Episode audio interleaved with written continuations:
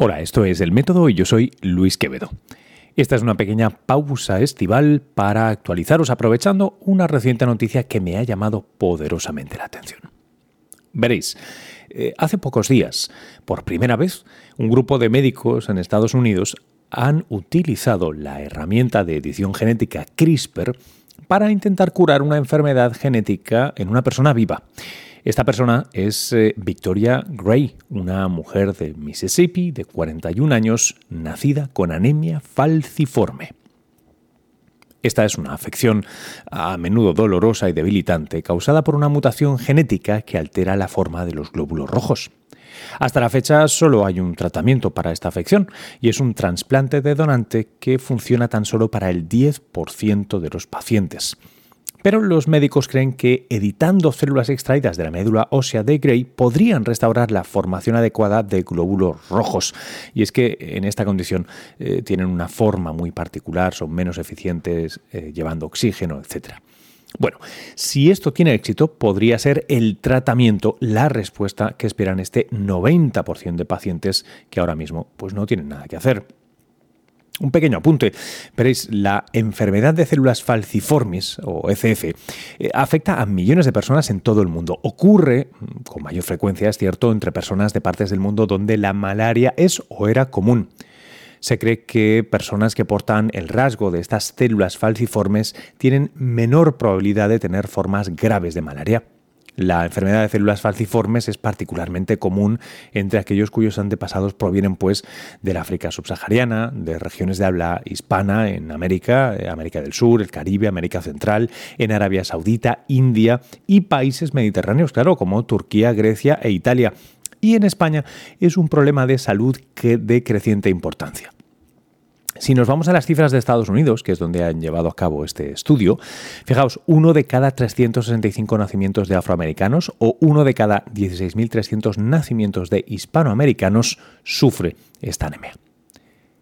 Las personas con la enfermedad de células falciformes lo que producen es eh, una beta-hemoglobina, la proteína que hace que los glóbulos rojos sean redondos y, transportan oxígeno a través de su cuerpo. Bueno, em, ellos, en, lugar de esta beta-hemoglobina, producen una proteína defectuosa llamada hemoglobina S, que cambia la química de los glóbulos rojos, hace que se, que se hundan, que se vuelvan más rígidos, que tomen forma de hoz. La causa de este cambio es un único aminoácido, ¿eh? las cosas pueden ser mínimas. En lugar de un glutamato, los afectados portan una valina, y eh, esto está en la sexta posición de la cadena de esta proteína globina beta o beta-globina y esto es lo que provoca que el glóbulo rojo o eritrocito pues tenga menor capacidad de unir al oxígeno, se acabe atrofiando, etc. Estas células, como os decía, no son tan eficientes para transportar el oxígeno. En cambio, también se atascan en los vasos sanguíneos, eh, se rompen prematuramente, duran todavía menos, eh, privan a los tejidos, por tanto, y a los órganos del oxígeno que necesitan para funcionar.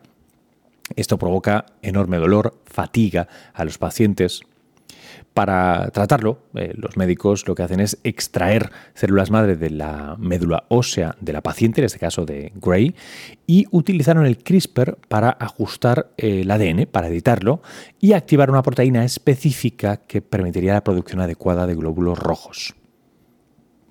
Bueno, em, Gray sería en este caso la primera persona en Estados Unidos en reemplazar sus células con CRISPR y la segunda a nivel mundial, porque el primer paciente, que ya fue tratado en Alemania, según un anuncio de CRISPR eh, Therapeutics, una de las dos compañías de biotech que, encabeza el estudio, em, esto pasó en febrero por un trastorno sanguíneo genético similar eh, llamado beta-talasemia, otro de los clásicos para los que estudiaron genética en la carrera. Bueno, según un comunicado de prensa reciente, el paciente, aquel de Alemania, eh, cuya identidad no se conoce, está mejorando y no ha necesitado transfusiones de sangre, el tratamiento típico para esta enfermedad, durante al menos cuatro meses.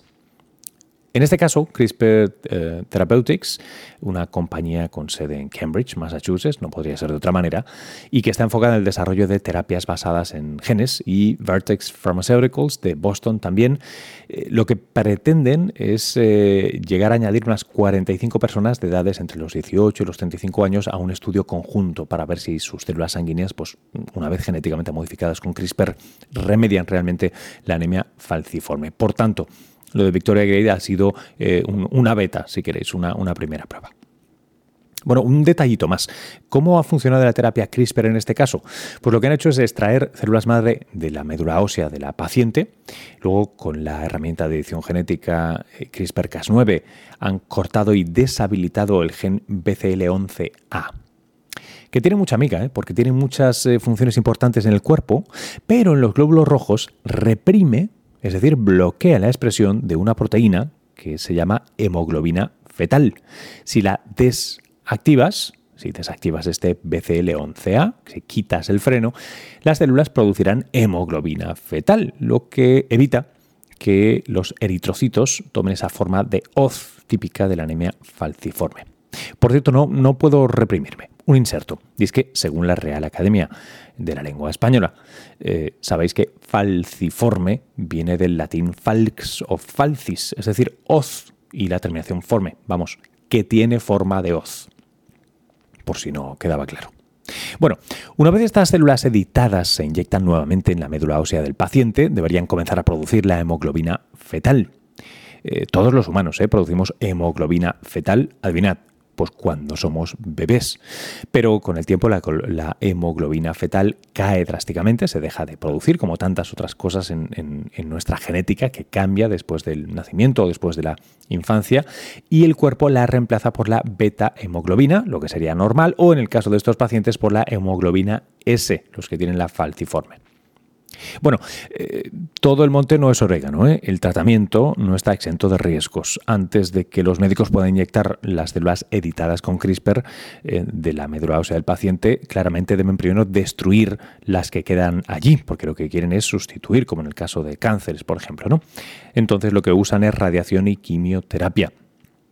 Eh, si no lo hicieran, las células que quedan allí no editadas continuarían produciendo glóbulos rojos faciformes más rápido que las editadas.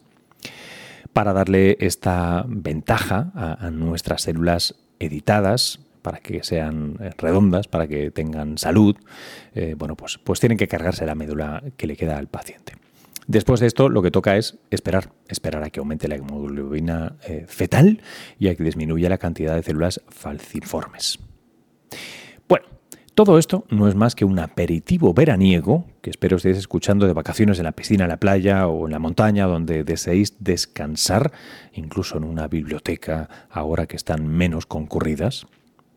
Todo esto era un entretenimiento, os decía, para recomendaros que escuchéis en estas horas del verano un reciente episodio del Método con Luis Montoliu, uno de los científicos que mejor explican CRISPR en español y es además autor de un libro reciente sobre su ciencia e historia. Nos vemos y nos escuchamos de nuevo en septiembre.